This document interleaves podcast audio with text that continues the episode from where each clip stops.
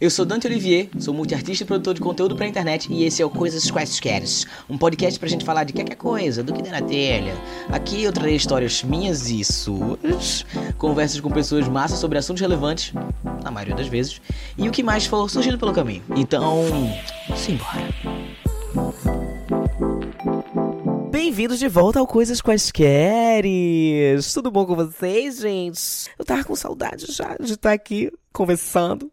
E hoje eu trouxe duas pessoas queridíssimas da minha vida para conversar comigo, que são duas pessoas trans também. Então a gente vai ter um recorte, a gente vai ter uma coisa que nos une, uma narrativa, e você cis vai ficar caladinho e vai escutar a gente. Aleca, mas com muito amor, muito carinho. Seja um aliado você também. E hoje a gente vai estar tá, tá aqui para falar para você se amar, esse caralho. Entendeu? É para você se achar linda, maravilhosa, bonita, gostosa. Mas a gente vai entender também quando a gente não tá se sentindo assim. Porque tá tudo bem também não tá se sentindo assim. A pauta de hoje é autoestima. E para conversar sobre isso, eu chamei MX. Maravilhosa. Se apresente, MX, aqui para nós. Olá, seguimores, tudo bem? Como é o, o nome do fandom? Não tenho, tem que achar esse nome do fandom. Tô precisando, inclusive. Vamos batizar, vamos aí fazer uma votação no, numa enquete no Instagram. Mas quem não sabe, eu sou MX, eu sou DJ, multiartista, gestora de políticas de diversidade aqui na cidade do Recife e Brasil, querendo ou não. é, amor. Estou aqui para amaciar o ego de vocês com a minha voz. Espero que se sintam abraçados. Delícia, que delícia, que sabor essa voz. E estamos aqui também com o Fefo, lindo, maravilhoso. Lindo. Oi, eu fico até nervoso no meio dessas duas pessoas que vocês não estão vendo, mas a gente tá aqui bem juntinho. a gente gosta que só de ficar juntinho. Só gosta assim. Mas, é, eu sou Fefo Lins. Fefa Lins é o nome artístico. É, me chamo Fernando também, então tem opções aí para quem quiser, né? Pode chamar, mas desde que chame. É, Eu sou artista visual, eu moro aqui em Recife, sou aqui de Recife, tenho 30 anos. Acho interessante colocar para essa conversa, porque é isso. É um homem com história. Ele não veio, nasceu ontem. É, não. Você acha que eu nasci ontem, eu nasci hoje. Pô, acabei de nascer, novinha. Aí é isso. Vamos lá, tô pronto. Uh, então, gente, a gente tava conversando aqui e resolveu conversar sobre autoestima, que é uma pauta que foi surgindo naturalmente aqui hoje no, no, papinho que a gente tava tendo hoje aqui no meu estúdio. E sobre esse lance da gente estar tá se sentindo bem com a gente mesmo. E a gente começou a falar muito sobre roupas. Fefo veio pra cá pro estúdio porque eu tava com umas roupinhas para doar. E eu fiz, ei, amigo, ele acabou de fazer a mastectomia dele. Aí ele tá numa fase que ele tá com uma autoestima diferenciada. Metido, despeitado metido. Ele tá despeitado metido que só. Aí já tá aderindo a umas roupas mais coladinhas. E aí ele veio aqui dar uma olhada nas minhas roupinhas e aí a gente começou a pensar sobre esse rolê do lance de como a roupa afeta a nossa autoestima, de como a nossa autoestima reflete em como a gente vai se vestir também. E aí a gente também começou a pensar sobre imposições de gênero que impediam a gente de usar o que a gente queria. E aí, como é que foi a relação de vocês com moda, com fashion, com o que vocês vestiam, vestiam antes, talvez antes da transição, e depois, assim, no começo da transição e o que vocês expressam hoje por meio das roupas de vocês? Engraçado a gente conversando isso, né, pensando sobre esses temas, eu lembrei de uma coisa que que eu tinha escrito uma vez, até postei no Instagram, que, é, que fala sobre concessões. Aí eu abro falando, meu corpo não é mais um território de concessão. E aí eu falava sobre por exemplo, pode usar bermuda se deixar prender o cabelo. Pode raspar a cabeça, mas passa um batonzinho, né? Pode até ser caminhoneira, mas tu não vai querer virar homem, né? E aí eu, eu penso muito sobre isso, como essa coisa, falando em questões de, de, de roupa, estilo, isso na vida foi sempre pautado por concessões, assim, sempre assim com, com a minha mãe. Até deixava um, uma calça cargo, mas usa um, uma camisa justinha, sabe? Prende o cabelo, não sei o que, então sempre existiu isso. Aí depois, quando eu fui transicionando, fui me liberando para usar, assim, coisas mais masculinas, sem ter que fazer esse balanceamento, sabe? Uhum. É, também foi uma questão, porque aí, de repente, quando eu comecei, de certa forma, a transicionar, eu digo, no sentido social, né? Assim, de roupa, de tudo, de me colocar. Eu lembro muito que eu vejo que acontece também com muitos amigos, assim, a gente acaba compensando uma masculinidade, assim.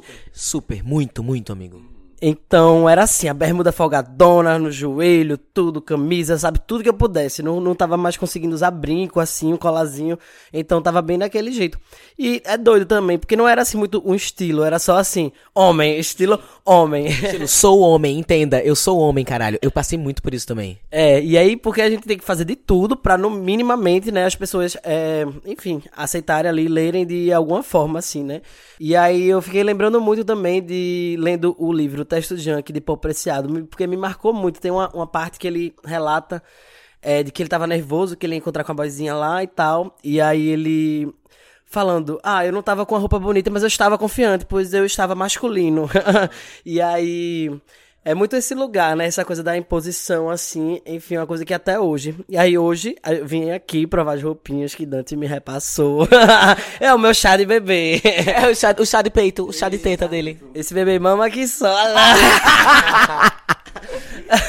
Não, mas aí, essa coisa, né? Assim, já provei umas blusas coladinhas, o cropped, assim, e são coisas que eu não me permitia, sabe? Como tu falou, né? Eu fiz a Mastec e isso realmente ajuda muito, assim. Cada pessoa se sente de um jeito, tem pessoas que não querem, tem pessoas que querem, mas não podem agora, não conseguem agora, mas eu sei que para mim foi realmente algo transformador. Está sendo assim. Mas é isso, é meio que como se eu tivesse que chegar no lugar para poder usar um cropped, uma roupa que eu usava há, sei lá, anos atrás, e aí de repente eu não pude mais, sabe? Sim. E aí, enfim, isso vai vale para tudo, com o batom, com a unha, com qualquer coisa. E aí é isso. Eu tive muito essa relação também com com como eu me vestia. Assim que eu comecei a transicionar, na verdade eu tive um momento antes da transição, sapatão, pá, que tinha essas concessões, que eu exato muito esse texto que tu escreveu. Eu até tentei me feminilizar, mas era uma coisa que é muito de encontro com com, a meu com o meu conforto, com a minha autoestima mesmo. E depois que eu transicionei, eu fiquei muito masculino. Eu, eu tinha alargador e eu tirei os meus alargadores porque eu não queria ter nenhum marcador assim que minimamente pudesse é, botar em, em questão a, o meu gênero, né? E aí foi um processo tanto com a forma como eu investia quanto com a minha sexualidade. Quanto mais eu me sentia seguro na minha masculinidade, no meu ser homem trans, mais eu ia me desprendendo dessa minha relação tóxica mesmo que eu desenvolvi com o que me vesti, com o que vesti, uhum. quanto com as pessoas que eu me relacionava. Porque eu entrei numa pira assim, antes de transicionar e no começo da minha transição, eu entrei numa pira muito de tipo, não, só fico com mulher, gosto de mulher. Era uma heterossexualidade compulsória, né? Que é dessa coisa da, da, da sociedade heteronormativa. E aí depois eu fui, quanto mais confortável eu ficava no meu corpo, mais eu percebia que porra nenhuma, caralho. Foda-se, eu gosto de gente, eu, eu, gosto de beijar quem eu quiser beijar, e eu vou vestir as roupas que eu quiser vestir. E inclusive hoje em dia o meu guarda-roupa ele é 50% entre bastantes aspas, né? Mas 50% dessas são femininas e 50% dessas são masculinas, assim. Até porque é o que cabe na gente também, né? Sim, também tem isso, né? O corpo não padrão. Eu, eu, tenho dificuldade de achar roupas masculinas, mas eu também gosto. Eu adoro roupa feminina, eu adoro o formato. É tudo mais, mais coerente com o corpo da gente. Até porque a, a estética tá condicionada a outros corpos que não é o da gente. Pois é, pois é. E eu desenvolvi muito essa relação de gostar, de brincar com o que é bem feminino. Uma cropped zona, uma blusona abridona que era para ter um peito no meio, mas vai ter meu peitoral mais tectomizado. Enfim, brincar. Lindo. Vai ser muito lindo. Eu acho que é meio que essa relação acontece com todo o corpo trans, querendo ou não. A gente meio que recebe essa imposição do social duas vezes, que é tipo quando a gente nasce e tipo é condicionado a uma coisa e quando a gente transiciona e a gente meio que, antes de construir essa identidade visual, estética da gente, a gente meio que é condicionado novamente a performar uma coisa imposta para ter essa visão, essa leitura social de outras pessoas do que seria masculino ou feminino. E tanto que me relaciono demais, assim, de, por outra vertente, com o que vocês falaram, de ter transicionado e sentir a necessidade de performar uma coisa extremamente feminina, por mais que isso não me garantisse de nada, não me isentasse de várias coisas. Mas, tipo, eu sempre gostei de coisa largada sempre gostei de camisão, blusão, e por um, muito tempo eu deixei de usar isso, porque para mim isso me colocaria em um espaço que eu não gostaria de ser lida. Enfim, processos, processos de gênero, de desconstrução e construção de identidade, assim. Acho que por mais que eu também tenha entrado por uma, um viés de gênero muito desconstruído, que era tipo um formato drag no começo, de conseguir experimentar uma nova, uma persona, assim, um corpo que eu performava durante a noite, de manhã sumia, mas eu tentava explorar de tudo um pouco, e tipo, depois que da transição ainda assim senti essa imposição de gênero, assim, sabe? Me limitando, me colocando numa caixinha de novamente. E é foda, mas processos, processos, processos. Tudo, tudo aqui vai ser sempre muitos processos. Atravessamentos. Mas aí a gente entra nesse tópico também da descoberta do próprio estilo, né? Como é que vocês sentem hoje a relação de vocês, passado esse momento de, tipo, quebra de paradigmas, de é, transição de roupas, de entender o que que, o que que vocês são na sociedade, enfim.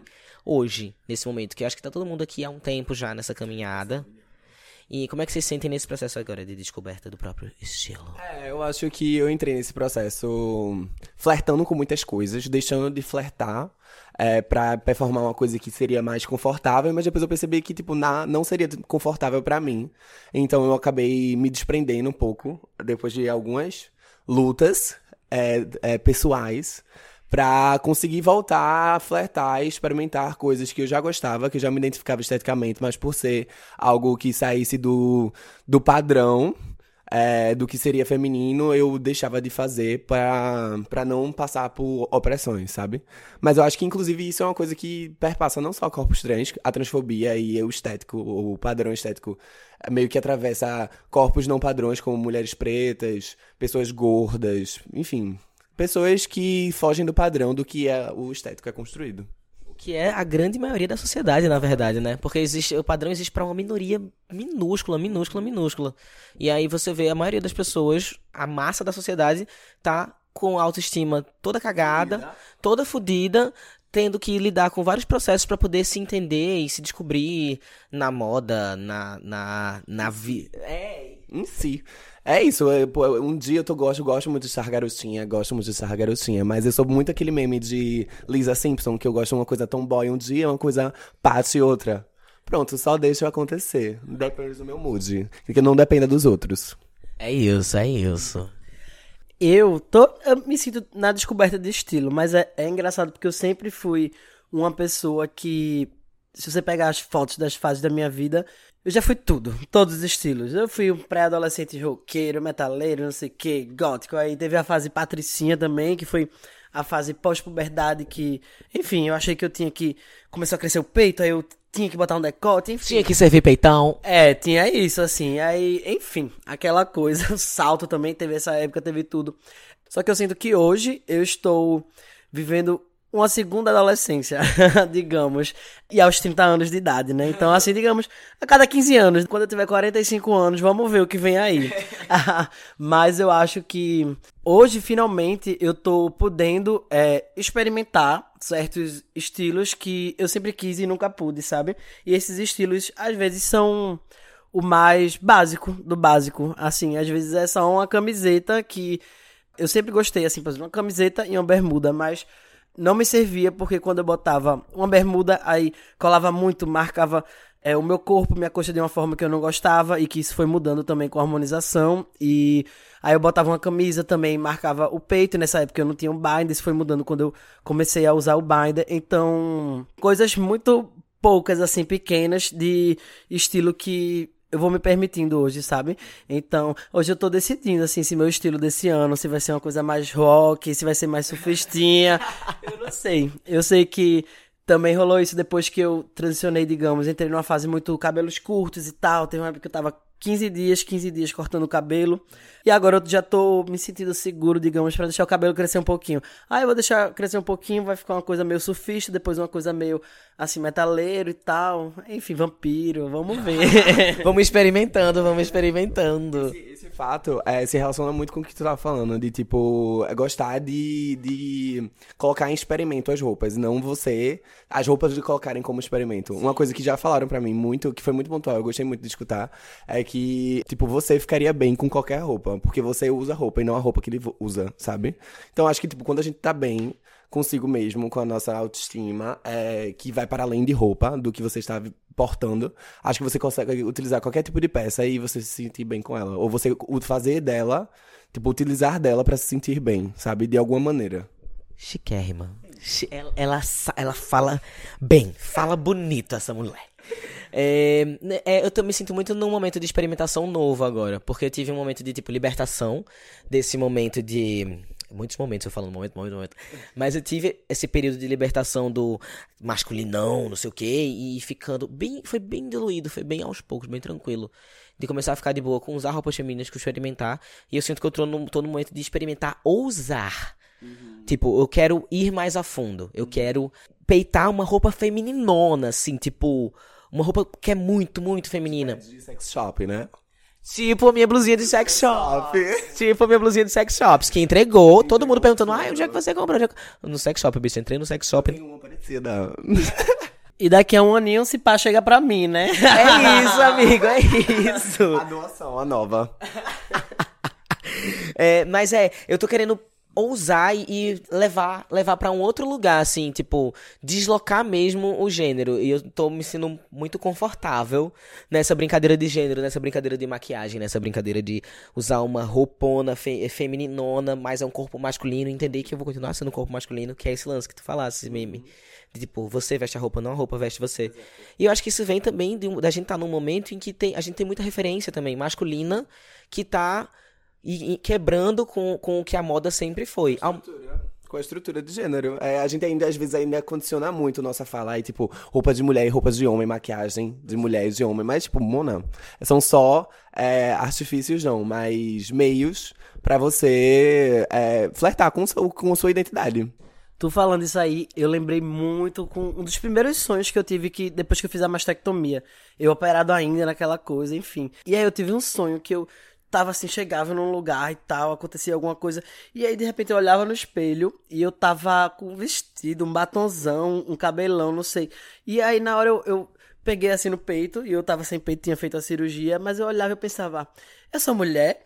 Eu sou drag? O que é que tá rolando? Depois eu pensei isso tudo no sonho. Depois eu pensei e disse: Não, eu sou eu. A mesma coisa. É, não mudou nada assim, sabe? Isso foi engraçado, porque eu acho que eu tive esse sonho, porque nesse dia eu tinha visto um batom da minha irmã que tava lá, porque eu fiquei na recuperação com meus pais e a minha irmã. Tinha um batom, aí eu fiquei doido pra passar esse batom. Só que aí eu não passei, porque eu pensei. Meus pais não vão entender nada. a gente veio pra cá, fez a cirurgia, tirei os peitos, tudo, e agora eu tô passando batonzinho. Aí, aí eu acho que eu fiquei com isso na cabeça, sabe? Mas é isso, assim. É, não é homem, mulher, não sei o que. Assim, o meu corpo é o meu corpo. Eu sou, sabe, o que eu quiser ser. Até porque o lugar também não me entendo homem assim também, porque também pra mim nem faz tanto sentido, mas é isso. O que a gente for colocar vai ser algo que vai estar no nosso corpo, que a gente vai usar. Isso não vai é o que vai definir a gente, sabe? Nossa identidade é a gente que diz, a gente que faz. Ai, esses meus convidados estão maravilhosos. Que delícia, que sabor. Olha, uma outra coisa quando a gente pensa em autoestima, é leva a gente pra um lugar de primeiras vezes. Quando a gente se dispõe pela primeira vez a experimentar certas coisas que a gente sempre quis, mas muitas vezes, pela nossa autoestima não nos permitir, a gente Estrutura não nos permitir. é, que a gente vai chegar, é isso mesmo. A gente não faz, né? E aí, quando é que vocês se sentiram bem o suficiente? Vocês conseguem, assim, catar na, na memória de vocês, na mente de vocês, em que se há algum momento que vocês se sentiram suficientemente bem pra se permitir vestir uma certa roupa, usar uma certa maquiagem, já que a gente ainda tá nessa pauta de roupa? Acho que, no meu caso, foi descobertas 2015, assim, RuPaul Drag Race, de visualizar aquilo como possibilidade, de ver pessoas no, no âmbito LGBT, assim, performando outras coisas, e ficar muito, muito, muito instigada, muito é, eufórica de visualizar aquilo e ver aquilo como possibilidade e querer fazer. Tanto de pegar maquiagem quando minha mãe, de madrugada, quando minha mãe não estava em casa, quando estava trabalhando, me maquiar. É, e sentir isso, mas, tipo, levar um tempo pra levar pro externo ainda. Foi um processo mais com. E depois da explosão de possibilidade, assim, de tipo, sei lá, sair até mesmo da estética de drag feminina e começar a ser uma coisa mais club kid, de tipo, fazer uma, um corpo de bolas e me sentir muito bem, ou um corpo de, de papel celofane, e, tipo, só ser uma possibilidade de, de expressão mesmo. Não precisar de uma roupa, até mesmo de uma roupa. Precisar só um papel e uma maquiagem. E a beleza dela? a beleza dela. Ou a estranheza. Porque não necessariamente é sobre beleza. Aí eu acho que depois que eu. enfim, acho que faz uns dois anos, mais ou menos, esse tempo, que foi quando eu, enfim, já me entendia trans, fazia uns anos, mas foi quando eu tive essa coragem, digamos, pra sair do armário, aspas, tô fazendo aspas com a mão, e começar a experimentar, né, assim, usar as roupas masculinas, de fato, me colocando como boy, sendo chamado com ele. Isso quando eu comecei a usar essas roupas, uma besteira assim, às vezes, sabe? Uma camisa polo, uma coisa. E. Não sei, foi vestindo bem, assim. Embora já seja um estilo que eu já fui mudando, já fui adaptando. É, mas isso veio muito junto a partir do momento de que eu coloquei, eu sou assim. Eu sou essa pessoa, eu sou trans. Foda-se o mundo, sabe? Porque assim, eu sou a mesma pessoa, mas para mim o decisivo foi nesse momento de que eu disse, eu sou trans e é isso mesmo, eu vou usar uma camisa e vai ter o volume no peito, porque eu sou trans, então vai ter, mesmo se eu tiver um binder, vai ter o volume ali que eu tinha, peito grande, mas sou trans, sabe? Eu vou botar uma bermuda aqui que vai marcar dessa forma, mas é isso, meu corpo, porque eu sou assim, eu sou trans, então eu meio que é, entrei no processo de ficar repetindo muito isso, assim, é, eu sou trans e o meu corpo é esse, então a partir desse momento que eu coloquei eu sou trans, foi quando eu comecei a me sentir confortável para usar coisas que eu sempre quis a vida inteira, assim. E na verdade, na infância, como Amy falou aqui, né, que usava as coisinhas da mãe e tal, eu vestia as roupas do meu pai, eu pegava o rímel da minha mãe, aí eu não usava no olho, assim, para fazer é, cílios, né? Eu botava, pintava uma barba no rosto, coisas que eu sempre de, de criança visualizava, imaginava, mas nunca socialmente pude é, me vestir em público dessa forma, sabe? E até antes de digamos, hormônio fazer efeito, eu comecei a usar essas roupas, por exemplo. E o que mudou nesse tempo não foi efeito de mudança de hormônio, foi realmente na minha cabeça quando eu disse, eu sou trans e eu posso fazer o que eu quiser. Então. E é aquela coisa da gente ir quebrando com essa a lógica cisnormativa de que a gente tem. E até com os padrões de beleza no geral, assim, tipo, que a gente não tem que ceder para eles. E a gente, enquanto trans, é que a gente duplamente não vai ter que ceder para eles mesmos. A gente não vai deitar para o padrão do, da, da, das outras, para o padrão das cis. Eu acho que meu processo veio muito junto com a minha descoberta da minha sexualidade. Que não foi bem uma descoberta. Porque eu acho que eu sempre fui bi no sigilo, às vezes eu ficava com boys e fingia que não ficava, ficava assim, caladinho. Assim, Ai, não. é, mas assim, foi com o meu processo de aceitação da minha sexualidade. Ele foi diluído, mas esse caminho de eu me entender bem, de eu me dar bem com a minha sexualidade, ele também foi um caminho para ir me libertando com esses padrões de vestimenta, sabe? De, de o que, que eu tenho que vestir. E pra eu começar a ficar bem com usar maquiagem também, com pintar a unha. E eu gosto de usar maquiagem, eu gosto de pintar a unha. Foi uma coisa que veio muito atrelada com a outra. Quando foi que vocês se sentiram bem pra peitar frequentar algum certo lugar? Que tá de forma muito atrelada com a autoestima de vocês. É, eu acho que para mim ainda é um processo, ainda acho que para todo mundo, processos de construção. Acho que por muito tempo, por ter começado a performar gênero e experimentar outros, outros contextos no meio de, de um espaço LGBT, é, eu acabei criando essa confortabilidade de ter que ter alguém LGBT junto a mim, ou estar no meio de, de, um, de pessoas LGBTs. E ainda assim sinto essa, essa ausência quando eu estou em espaços de heteronormatividade. Mas acho que é, é, isso. Quando você constrói essa autoestima, você meio que, mesmo você estando solo ali, você não está sozinho. Você está carregando consigo, enfim, a confortabilidade e as pessoas que você está junto, assim, o, a, a sensação que você que você tem quando você está junto dessas pessoas.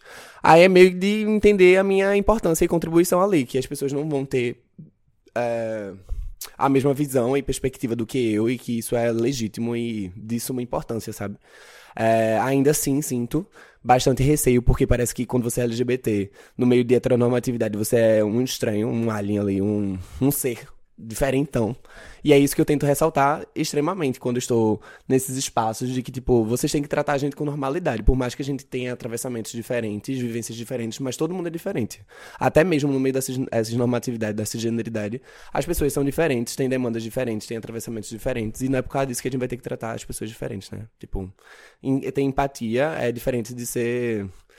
de tratar a pessoa como uma, um estranho. Um alienígena, um alienígena. que a gente tá. Exato. Assim, eu acho que as pessoas trans nunca, talvez, eu falo por mim, pelas pessoas próximas a mim, é, a gente nunca vai se sentir 100% confortável, assim, em vários espaços, assim, a gente aprende a transitar, né? E principalmente quando a gente coloca os demarcadores de raça, principalmente, e de gênero, assim, que também não dá para colocar é, a transgeneridade dentro de um mesmo bolo. Por exemplo, é, a minha experiência, sua experiência como transmasculinos, brancos, com certas passabilidades, tudo isso, se a gente botar isso comparado com outros masculinos que seja preto ou uma travesti, seja ela branca ou preta, enfim, já fica uma situação mais complexa, né? E aí, na minha experiência, isso é uma doideira, assim, né? Porque, digamos que eu passei por esse processo de ser uma sapatão, assim, branca, que meio esculhambada, assim, que o povo, as pessoas não. É, não, não, não era, assim, tratada bem nos cantos. é meio esculhambada, amiga mas é, mas é porque assim, quando tem, não é assim, uma mulher cisgênera, bonitinha e tal, sei que, o, o, tratamento é de uma forma também. Quando era uma sapatão ali que as pessoas não têm interesse, uma coisa meio invisível e também meio de tratar mal. E aí eu comecei a perceber, é, é, por exemplo, pra mim, o auge de como eu sou bem tratado hoje é se eu tiver assim, uma camisa de time Sabe? Uma coisinha uh assim. Uh -huh. Ou se tivesse lá, camisa de time, falando de mulher com a gata do lado, alguma coisa assim, sabe? Enfim, isso vai tornando que você possa passar, de certa forma, ali, em certas situações rápidas, de forma mais ok. Assim, por exemplo, hoje, que as pessoas, enfim, me tiram de si na maior parte do tempo, assim, porque, na verdade, a maioria das pessoas nem conhecem as transmasculinidades, né? Porque se as pessoas soubessem o que é isso, é, talvez olhassem para mim e diriam, ah, você é, é, trans, mas como as pessoas não têm ideia, vem uma figura ali masculina e me leem dessa forma, mas independentemente disso, assim, não é confortável para mim de nenhuma forma. Por exemplo, se eu estiver, sei lá, no, no Uber, e aí o cara estiver falando comigo como se fosse um cara cis, hétero, não sei o que, falando certas coisas, eu, por exemplo, tô de certa forma seguro ali, me sinto um pouco mais seguro do que eu me sentia antes, assim, digamos que eu era uma mulher de certa forma, mas ao mesmo tempo eu me sinto totalmente frágil, porque eu sinto que qualquer deslize ali, eu vou ser, sabe, justamente a vítima do que aquele cara ali, tá, tá, sabe, os absurdos que ele tá falando. Por exemplo, às vezes o cara começa a falar de mulher, não sei o que, não sei o que, ou então falar mal de gay, sei lá, porque. e, e eu penso que se ele soubesse a verdade ali, soubesse um, um uma gotinha, sabe? Eu seria justamente um alvo de ódio dele, assim. Então, eu acho que hoje eu tenho, assim, com esses privilégios de alguma certa passabilidade pontuais e também a própria branquitude, né? Questões de raça e tudo isso. É, e também isso muda também se eu estiver vestindo, sabe, uma, uma, camisa de time e tal, ou se eu tiver ah, mais afeminado, assim, aí já me tiram de frango, assim, de gay, aí já tem processo de homofobia, enfim, é babado. A gente percebe, quando a gente transiciona, a gente percebe muita coisa, assim, da sociedade, sabe, que a gente só ouvia falar e a gente vê, assim, acontecendo. Então hoje eu me sinto mais confortável de forma geral, assim, por exemplo, chegar ali e comprar um café. Eu me sinto hoje mais seguro e confortável do que eu me sentia um ano atrás, dois anos atrás, porque o período mais difícil para mim foi no começo da transição.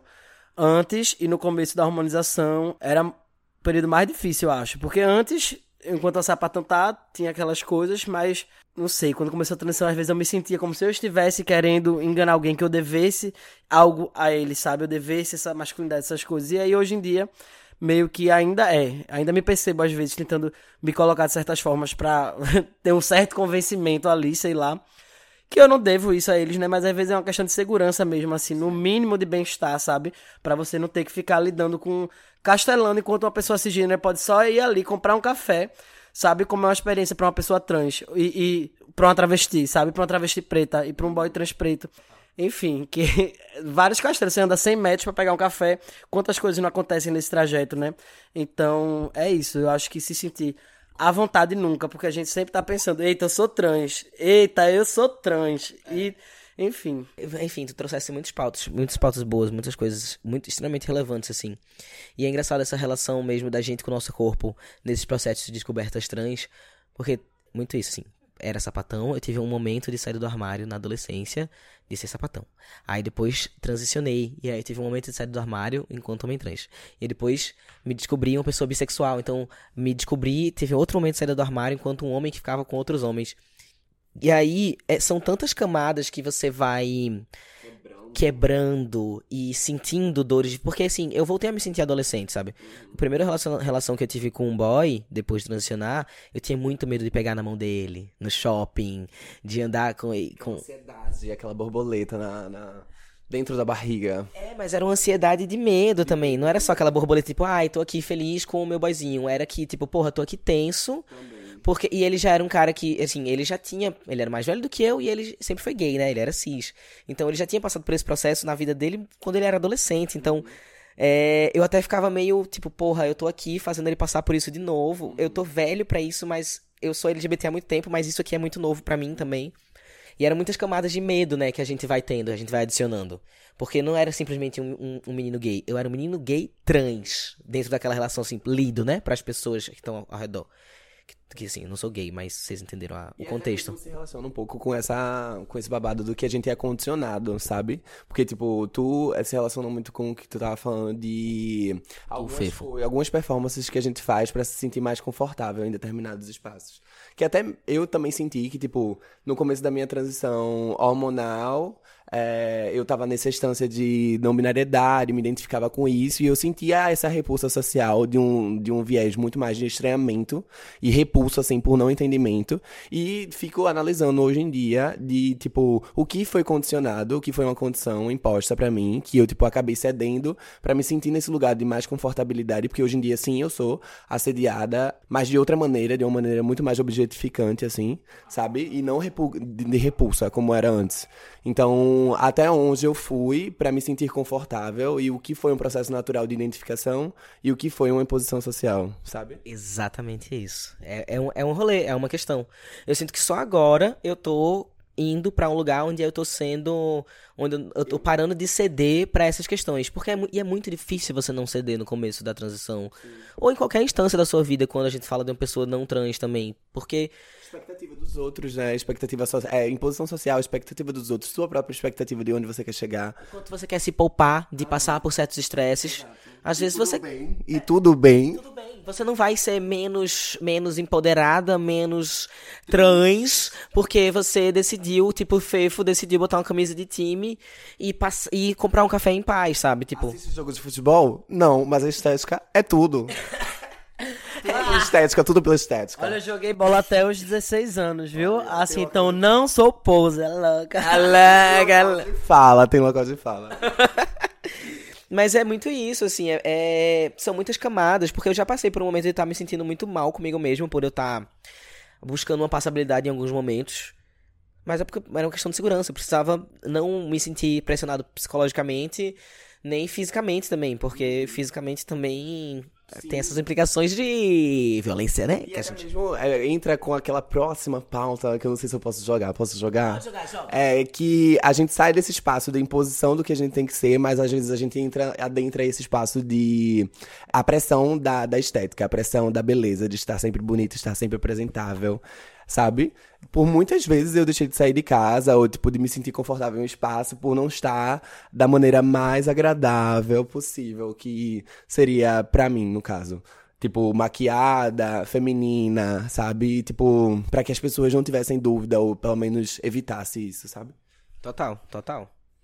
Uma coisa do, do peitar ambientes também, que, que eu pensei enquanto Fefo falava, é que até hoje eu tenho um lugar de insegurança em alguns espaços, tipo espaços que nem tu MX falou agora. Agora não, quando abriu essa fala. É, de. É, espaços heteronormativos que eu não me sinto confortável de jeito nenhum. Por mais que hoje em dia não role tantas situações de tipo de violência mesmo, física ou psicológica, ou de verbal, né?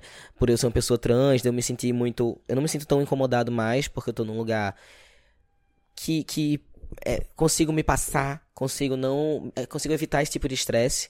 Mas, assim, nesse, nesse, passo, nesse rolê de ambientes físicos, eu. ou, de frequentar ambientes héteros, eu ainda tenho questões, ainda tenho receios, ainda não me sinto bem dentro de mim, dentro do meu coração. Por mais que externamente eu não necessariamente vá passar por uma situação desconfortável, mas eu, eu, eu sinto, eu me sinto esquisito, eu não sei nem falar com essas pessoas. Eu sinto que se eu abrir a boca, vai dar alguma merda.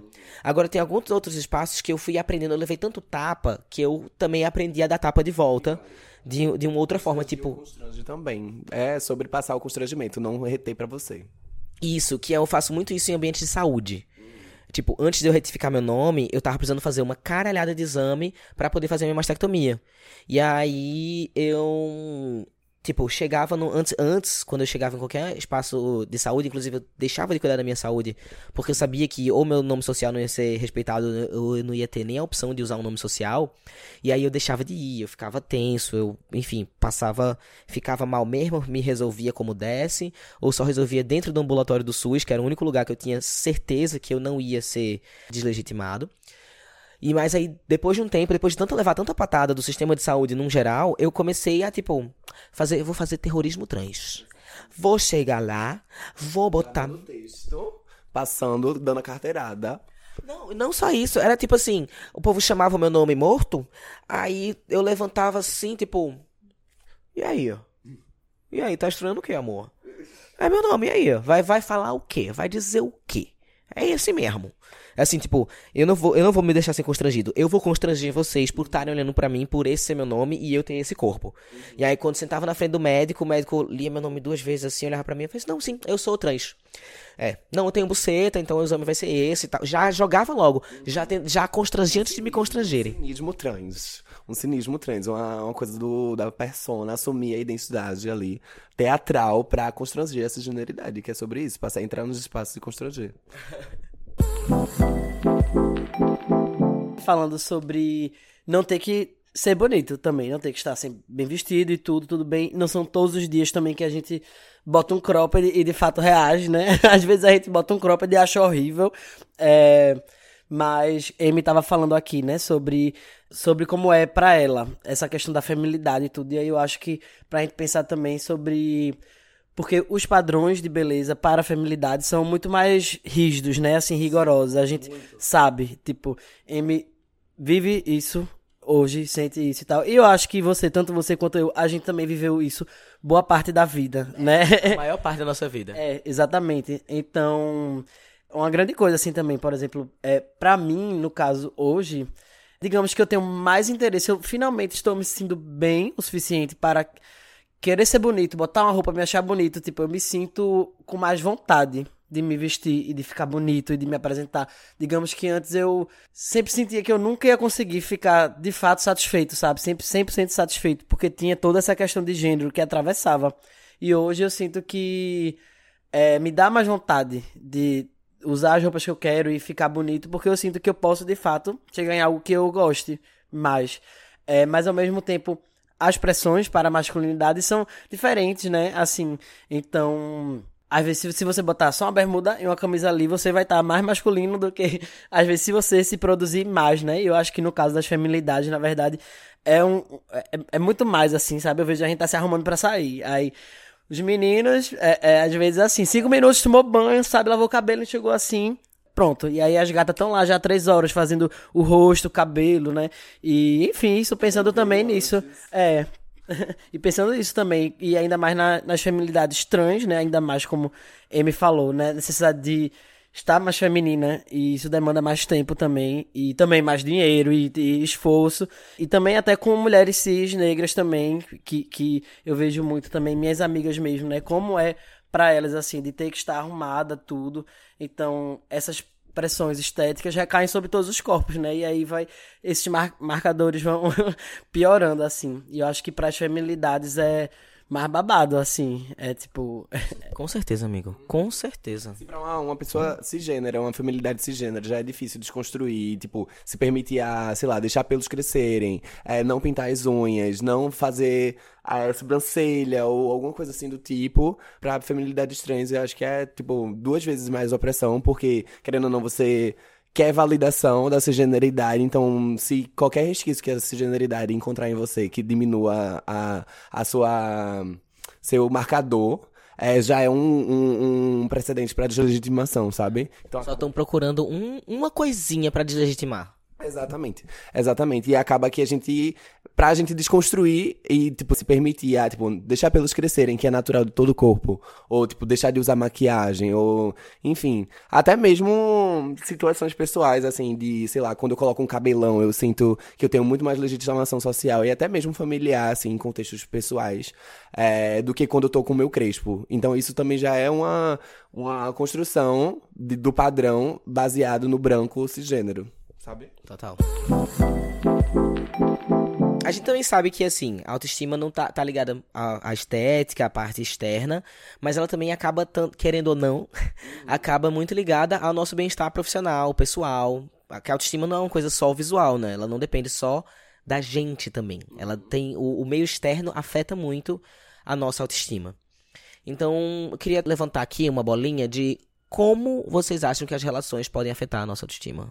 Eu acho que é tão perceptível assim como as relações, e eu falo relações desde relações romântico, afetivas, sexuais, o tudo, e até de amizades e familiares, como isso afeta diretamente, né? Eu fico pensando muito nas relações assim que, enfim, a maioria das pessoas já viveram assim, relações monogâmicas, abusivas de ah, você não pode usar essa roupa, ou então, sei lá, tem um cara e a mulher lá, e a mulher tá muito bonita assim, e aí, sabe, o cara de alguma forma é, não gosta, culpa ela, tá, ah, também você sai assim. É, enfim, a própria sociedade usa isso, né, pra justificar, enfim, é, é, assédio, estupro, tudo isso, como a roupa que tava vestindo, mas também bonita desse jeito. Ou então até aquela frase de, ai, enfim, pessoa X, comediante que fala sobre, ah, tão feia que não merece nem ser estuprada. Então, eu fiz, quando eu fiz a mastectomia recentemente, é, e aí eu passei um mês só com os meus pais, né? Eu não convivia tanto tempo com eles há muito tempo, que eu saí de casa e tudo. É, e eu sinto que nesse primeiro mês eu não pude de fato comemorar e viver e celebrar essa beleza, sabe? Do, do, do, do meu novo corpo, tudo isso. Porque eles não entendiam, sabe? É, eles não- entendiam o que é isso pra mim. E aí eu lembro que teve um dia que eu tava assim me achando bonito, dizendo, ó, como eu tô bonito. E aí meu pai falou que narcisismo, para com isso. Então é muito diferente de quando eu voltei pra Recife da cirurgia, encontrei, sabe, minhas amizades e aí toda aquela celebração, até sabe, das amizades cisgêneros, porque as pessoas entendem isso. Então, a autoestima também, dentro das relações, é isso, sabe? É de estar em relações que lhe coloquem pra cima e, sobretudo, que lhe incentivem a experimentar o seu corpo, sabe? Assim, eu percebo muito como muda a vida, às vezes, quando você está com pessoas que você tenta uma coisa diferente, você bota as pessoas, ai, que massa, tá experimentando isso. E que é muito diferente, às vezes, de, de certas pessoas que, quando você bota outra coisa, elas lhe cobram de que você continue naquela caixa, você continue daquela forma, sabe? E eu acho que outra coisa, pra mim, eu penso muito, por exemplo, sexo, né? Sexo é uma coisa que, pra mim, é muito ligada à autoestima. Por exemplo, um bom sexo, né? Uma boa trepada faz pela autoestima o que anos de terapia. Uma roupinha faz o que nenhuma roupinha faz. Não tem lookinho certo, amor. Exato. Então, assim, é bom ao mesmo tempo quando a gente tem né, uma relação sexual que tem alguma tensão ali, que em momento causa algum gatilho, alguma coisa, isso às vezes, sabe, acaba com a gente. Ou então quando a gente acaba um, um namoro que, sabe, fica um com o outro naquela coisa tóxica, abusiva e não pode tal. Ou então relações que meio que você tem que se diminuir para caber dentro do outro, sabe? E aí isso acaba com a nossa autoestima. E aí quando termina o namoro, a gente sobra nada. Então a gente tem que se reconstruir. Então eu acho que a autoestima é dentro das relações é também criar e se esforçar e se dedicar a construir relações que a gente não tenha que se prender, que a gente realmente queira para o outro e que o outro, a outra, outra queira para a gente isso, que a gente esteja cada vez melhor e mais lindo e mais rico e tudo isso. É isso. É isso, eu acho que a fala de Fê foi muito pontual com relação a muito desse contexto sexo afetivo romântico. Acho que, querendo ou não, a gente vem de, de contextos familiares que impõem muita coisa pra gente. E eu acho que é muito mais difícil a gente desconstruir, como nesse caso do teu pai também. Que pra ele é um narcisismo, mas, tipo, a gente tem que incentivar esse bem-estar mesmo, se ver bonita mesmo. Eu sou bonita pra caralho. Não, e tem que entender que vem de um outro lugar. Não é, narcis... não é estar sentindo bonito por estar bonito. É todo um processo de construção de bem-estar, de autoestima. autoestima de relação com o seu corpo que você entende que é seu agora de verdade, né? É um outro, é um outro momento, um momento de você tomar posse do que sempre foi seu e agora você pode expressar aquilo De como várias formas, de várias formas. Se eu não tenho autoestima, como eu vou incentivar a autoestima dos outros, não é mesmo? Que nem RuPaul falou. Aquelas... If you can love yourself, How the hell you love somebody else? Quero be hammer open here. Mas é isso, eu acho que afeta também, até mesmo o contexto de profissionais, a autoestima. Dá demais, na real.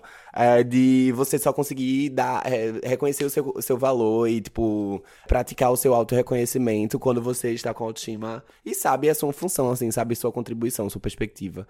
Por muito tempo eu já precarizei muito o meu trabalho, assim, a minha contribuição, as minhas funções, tudo que eu trazia ali. E às vezes, tipo, tinha sempre senti essa necessidade de estar me saindo muito que bem quando a generalidade ali tava cagando, sabe? Tipo, fazendo metade do que eu fazia ser, ter um valor reconhecido por ser LGBT. Sabe, acho que todo LGBT, pessoas pretas, racializadas, acabam tendo essa, essa, essa tensão e, e, e, imposição de sempre se sair com o melhor, ou dar o melhor, muito mais do que pessoas brancas cisgêneras, sabe?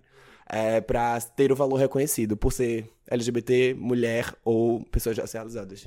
Isso é uma fala muito, isso é muito comum, né? Eu vejo isso em muitos amigos LGBTs. Eu passei, eu senti isso também da gente sentir que a gente tem que dar o dobro, o triplo do que uma pessoa branca, hétero, cis, cristã tem que dar pra, pra conseguir alcançar algum lugar na sociedade. Eu me vi, por exemplo, eu faço muita coisa, já fiz bico de tudo que é coisa, mas eu nunca consegui me encontrar profissionalmente. Sempre foi uma questão muito grande para mim. Como é, como é que é possível? Todos os vestibulares que eu já fiz na minha vida eu passei. Tudo que fiz curso de um monte de coisa, fiz isso, fiz aquilo, fiz aquilo outro, mas eu não consigo nada. Não tem oportunidade para mim em lugar nenhum. Como assim, caralho? Tipo, por que que eu tô passando pelo que eu tô passando? Até que rolou, assim, na pandemia, enfim, internet mudou minha vida e hoje em dia eu, eu me dedico só a isso. Mas isso foi minha realidade por muito, muito tempo de eu sentir que eu não servia para nada. E não entendeu o porquê. Apesar de ter instrução de estar. Tá... Nunca terminei a faculdade. Nunca terminei a faculdade. Mas depois eu descobri que era TDAH. e às vezes desidentificação com a estrutura mesmo. Que às Sim. vezes a gente fica esperando muito esse auto-reconhecimento de outras pessoas. Mas às vezes a, gente se encontra muito mais se reconhecendo na autonomia, assim, sabe? De ir lá, como tu falou, de tipo, a internet mudou isso, mas foi o teu trabalho que tu fez pra internet, que foi reconhecido pelos, por, pra lá, é, do que você ficar esperando uma oportunidade que vai ser dada por uma cisgeneridade que talvez não vá reconhecer o seu valor, vai, tipo, precarizar seu trabalho, ou lhe pagar muito menos do que deveria ser feito, é, quando você pode ir lá e fazer por você e ser, ter seu valor reconhecido. É exatamente isso. E quantos de nós tem que buscar cavar o seu próprio espaço, porque não vão, não vão empregar a gente, não vão nos dar espaço que a gente teria cacife, sei lá, que a gente teria condição de estar, capacidade de estar. E já que a gente tá falando de trabalho, também tem a questão de dinheiro, né? Querendo ou não, isso é algo que atravessa a autoestima de todas as pessoas, sejam elas cis, trans, brancas, pretas. É, e realmente essa questão profissional e o dinheiro, porque querendo ou não, é uma forma de você ver o seu trabalho sendo reconhecido. Embora às vezes falam, ah, eu adoro visibilidade e tudo, mas não paga, né? É. É o dinheiro, é o bucho cheio, é você poder. Até isso quando a gente fala de roupa, sabe? A gente precisa de dinheiro pra ter a roupinha que a gente quer, construir tudo isso. Então, é tudo interligado, não tem como ser separado, sabe? Então, pô, massa, se o nosso trabalho, sabe, tá sendo reconhecido e a gente tá ganhando dinheiro, e com esse dinheiro a gente consegue ah, comprar uma coisinha ali pra ficar bonito e tal. Ou, é. Sabe? Às vezes a gente fica nessa noia de não conseguir usufruir bem 100% do que a gente conquistou por estar nesse, nessa imposição de tipo, ai, será que eu devo gastar com isso? Quando é aquele coisa do do vira-lata. Eu, eu, a síndrome de vira-lata. De não conseguir gastar porque achar, achar que não vai ter dinheiro depois, ou enfim, não merece um, se luxar, sabe? Prosperar. Eu tive uma conversa, quando, no dia que eu gravei podcast com Transpreta, a gente conversou exatamente sobre isso. Que era, por exemplo, veio pra cá dois amigos meus que também trabalham com internet. E assim, no meu estúdio eu deixo sempre o micro-ondas e tudo fora da tomada. Porque, querendo ou não, gasta energia. E sempre foi assim lá em casa. E aí eles, amigo, você não precisa disso? Pelo amor de Deus, você não precisa mais disso. Você tá aí trabalhando, fazendo público. Mas assim, eu ainda tinha essa sensação de que eu precisava sim. Que se eu não deixar, eu não sei se eu vou. A conta de luz, meu Deus, assim. E aí depois eu pensei, eu acho que realmente, eu acho que agora eu não preciso mais não fazer isso não.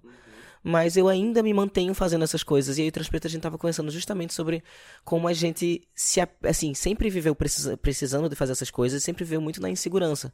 Porque eu não me sinto, por mais que eu esteja prosperando bastante no trabalho, eu não me sinto seguro ainda para me permitir deixar um micro-ondas na tomada ou comprar isso ou comprar aquilo. É, eu ainda tenho muito medo, parece que é tudo muito instável.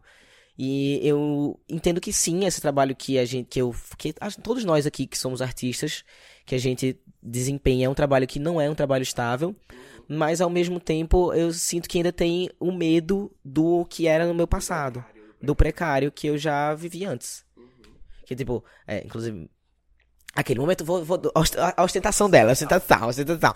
Eu, no começo, tava no meu grupo de K-pop, a gente ensaiava as coisinhas, eu usava um tênis que eu comprei no outlet da Nike na Black Friday. Comprei no outlet da é, Black Friday. Na Black Friday. É, por, tipo, 90 reais, e era o meu único tênis pra vida. Eu ensaiar com tênis enrolado na fita silver tape amarela. E assim, todo mundo queria jogar esse tênis fora, eu não deixava, porque era o meu tênis. Deixa que eu só tenho esse. Aí hoje em dia, ela tá trabalhando com a Renner. Aí ela tem. Minha mãe tá me chamando de centopeia, que eu tô cheia de tênis. Mas ainda assim, pra mim é muito difícil assimilar que eu tô Eu mesmo ganhei dois hoje. é, amigo, eu tô. Tamo, tamo, temos que desapegar. Tanta gente, né? Tem, tem, tem, que distribuir essa energia. Não dá pra ficar guardando só pra si também, não. Exatamente. Solta o anjo, solta o tênis, solta o tênis. Não, solta tudo, bem. O que puder tá ajudando, tá soltando as minhas, para minhas, a gente tá ajudando e soltando. Mas é isso, a gente tem esse medo. Eu vivo com medo constante. Constante de, tipo, perder tudo. Volta. Quais mecanismos vocês usam para lidar com ambientes e momentos que acabam ferindo os processos da construção de autoestima de vocês? Ah, eu acho que uma frase que Ana Giza falou, Ana Gisele, a Transalien, pra quem não conhece, uma trava daqui de Camaragibe, que mora em São Paulo, falou há muito tempo atrás, é, se você não está se sentindo bem, finja, porque dá na força da farsa, como um disco da quebrada, a gente vai criando verdades, fatos. Então, mesmo quando eu não estava me sentindo tão bem, assim, visualmente, é, fisicamente, mentalmente, eu tentava pagar de doida, performar, e às vezes as pessoas realmente não percebem, acaba que você acredita realmente no que as pessoas. no que você está passando para as pessoas, o que as pessoas dizem para você, e vai se reconhecendo no meio disso. E criando mais facilidade também, né? De, de estabilidade, de autoestima, de, enfim, é, confiança. Eu adoro isso, na força da farsa. e para mim também, eu acho que às vezes simplesmente eu digo, foda-se, vou focar em outra coisa. Porque a gente, né, a gente é multifacetado, digamos. Então, se não tô me achando lindo e tal, não sei o que, às vezes eu vou, vivo outra realidade assim, tipo, vejo um filme, faço outras coisas, sabe? Foco no meu trabalho de outra forma e em algum momento essa autoestima aí volta, acontece algo que me anima e tal. Eu acho que tudo bem também se tem aqueles dias que, sabe? Hoje em dia eu tento não me deixar mais também desistir, sabe? Eu lembro muitas vezes da minha vida que eu, sei lá, ia sair e aí não conseguia encontrar nada que eu vestisse, nada ali me fazia me sentir bonito para sair.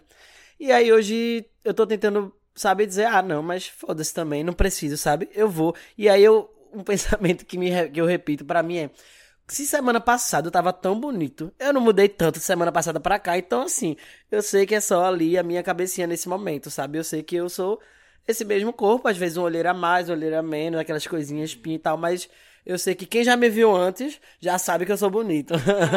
então é meio que isso, assim. Total. Eu, eu, eu, me identifico muito com todas essas falas. Assim, vivi muito na força da farsa.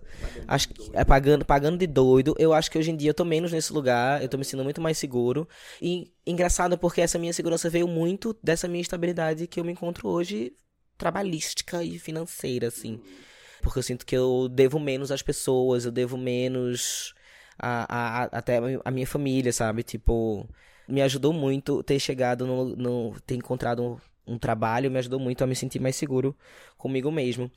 É, mas eu vi muito na força da farsa, assim, tipo, não tô bem, mas eu vou peitar, vou dizer pra mim, vou dizer pra todo mundo que eu tô bem, vou ficar repetindo pra mim mesmo e uma hora eu vou me sentir.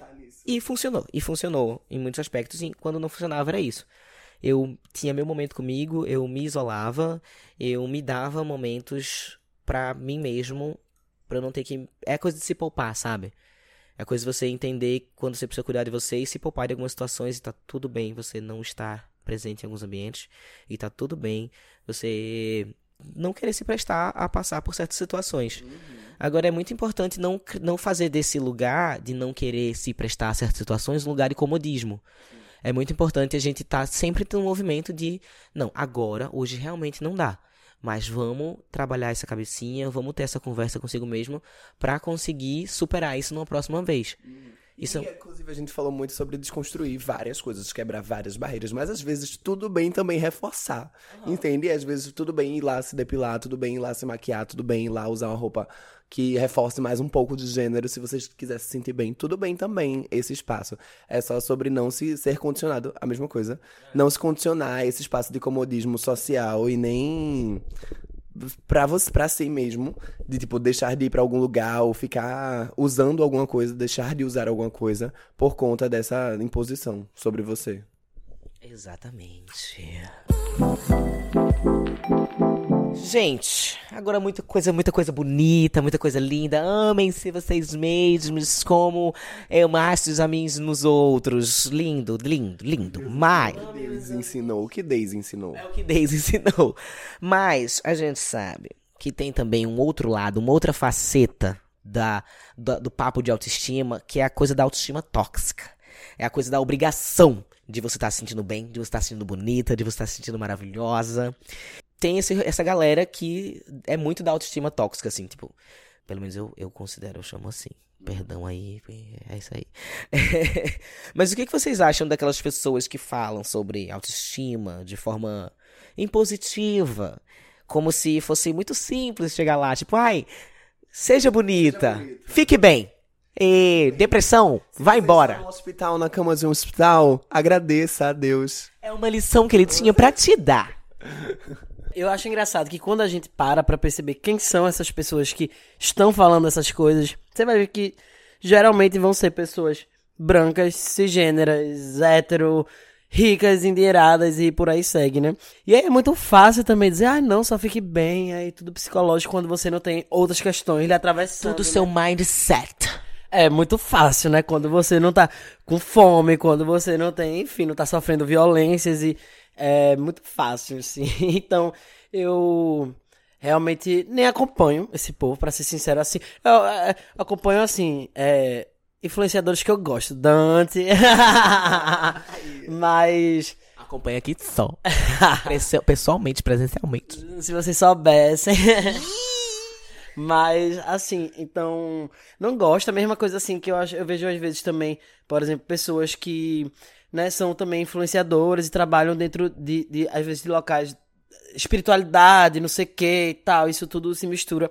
Só que quando você vai ver, é, como é que você vai falar de, de uma coisa geral, de, de, uma coisa de dentro também, espiritualidade, tudo isso, mas é, sem contextualizar para o o corpo daquela pessoa, sabe? O que é que, que a gente vive através do corpo, independentemente né, da, da crença de, de, de espírito, de, de fé, religião, tudo, né? Tipo, o corpo é inegável essa experiência e cada corpo ele é afetado de uma forma diferente, né? Então, tipo, pra mim não tem como você falar de autoestima ou falar é, de espiritualidade sem fazer esse contexto, sabe? De quem é esse corpo, fazer os recortes e mais do que o recorte, né? Fazer as interseções, eu acho, os atravessamentos. E aí pronto, então toda vez que eu vejo um discurso assim que não, sabe, não faz uma marcação, não faz marcação de raça, de gênero, de classe, tudo isso, então já desconfio. não confio realmente quase nada, assim, que falam de uma forma geral, né? Que falam como universal. Porque a gente sabe que universal, na verdade, é o hegemônico, que é o branco, o cristão, cisgênero, tudo isso. É o que eu penso. Eu acho coerentíssimo. Eu afirmo, reafirmo a pauta de, de Fefo. É, acho que às vezes a gente cai muito nesse lugar de, de pressão estética, da gente estar sempre muito, muito bem apresentável, como a gente já pautou lá atrás.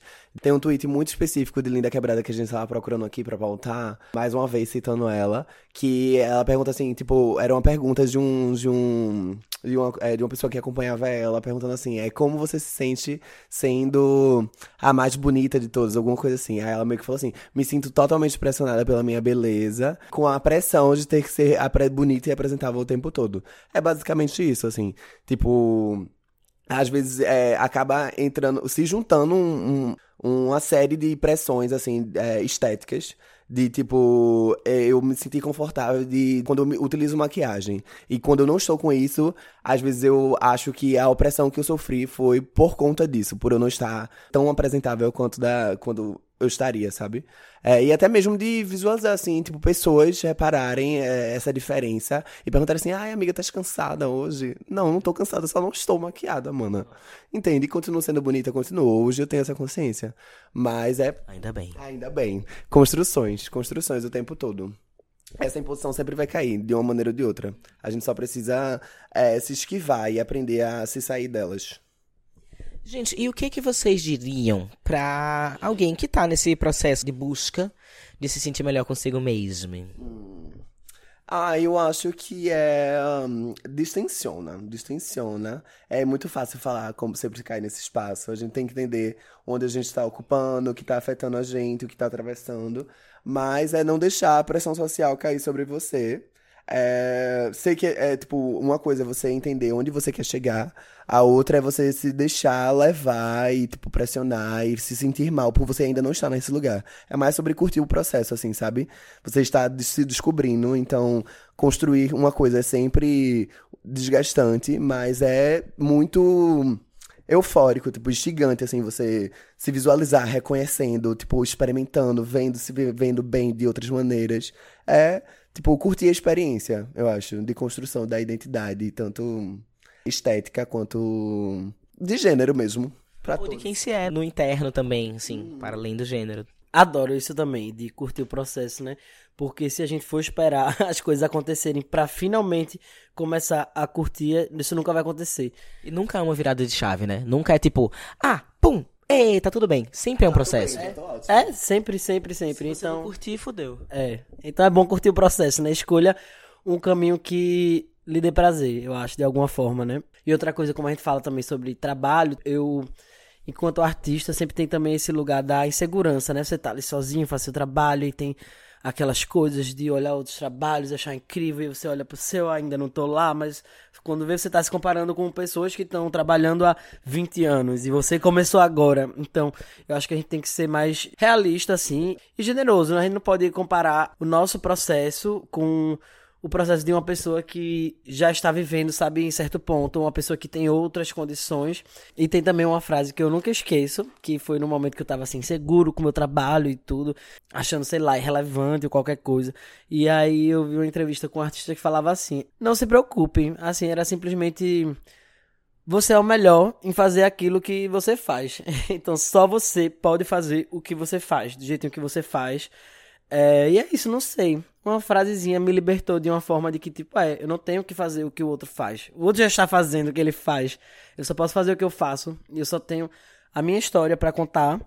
É, e aí isso tranquiliza mesmo, de que você entrega o que você tem. Porque às vezes é, a ansiedade vem muito de querer, né, tipo, dar ou ter coisas que não são palpáveis nesse momento. E aí acho que é isso. Concordo totalmente com tudo que vocês trouxeram. E eu resumiria isso no tenha paciência consigo mesmo. Tenha carinho com você mesmo. É, você vai viver o seu processo no tempo que você tiver que passar para conseguir entender tudo sobre você. E você vai estar sempre entendendo alguma coisa, porque a gente nunca atinge o nirvana, a iluminação total. Não vira uma chavinha. Mas é isso, é sempre. é, tem dias que vão ser bons, tem dias que vão ser ruins. E é sobre ter paciência consigo. E acabou-se, boy. É isso aí. Aula de autoestima com Dante, Fefo e MCs. Então é isso, gente. Muito obrigado pela conversa. Foi tudo, tudo, tudo, tudo ter vocês aqui hoje. Eu acho que a conversa foi muito boa pra gente e pra quem escutou a gente também. Que Vocês que não sabem, foi um cárcere e a gente chegou aqui, ele colocou assim, vai gravar assim, trancou a porta e a gente só sai depois. pior que foi isso mesmo. Eu amo que ele atraiu a gente assim, dizendo: Ó, tem uma roupinha aqui, vem olhar. Quando eu cheguei aqui, trabalho, meu amor, senta. Querendo ou não, foi isso mesmo. Se você chegou, antes deles passarem as redes deles, se você chegou até aqui, você vai pegar sua mãozinha, vai desbloquear aí seu celular e vai classificar o podcast, dar cinco estrelas. Eu quero cinco estrelas. Se você chegou até aqui, você não vai dar quatro, não vai dar três, vai dar cinco estrelinhas pra gente, porque a gente gastei, tranquei meus amigos aqui para conversarem comigo, a gente trouxe um papo ótimo, um momento coach do bem aqui pra vocês. E é isso, gente. Muito obrigado. Por favor, redes sociais. Arroba fefa.lins. Eu sou um pouco mais é, conceitual. É, é, é MM, é X com dois S no final. E Twitter, consoantes com dois S também. Sons de clown consoantes com dois S também. E é isso. Me sigam no Insta, meu Twitter nem procurem. Obrigado. Eu sou o Dante Olivier. Você pode me encontrar no Instagram e Twitter como Olivier Dante, O-L-I-V-I-E-R. Olivier, não é Oliver, não é Oliveira. E Dante.olivier no TikTok. É isso, gente. Um beijo no coração de todos vocês. Ai, Ai que gostoso. Obrigada por vir até aqui. Oh. É, se você ouviu essa putaria, você vai compartilhar esse podcast no Twitter também, por favor. Diz que tem uma surpresa no final. E no grupo da família. No grupo da família, bem gostoso. Pra todo mundo ouvir. Ai, um cheiro e até a próxima.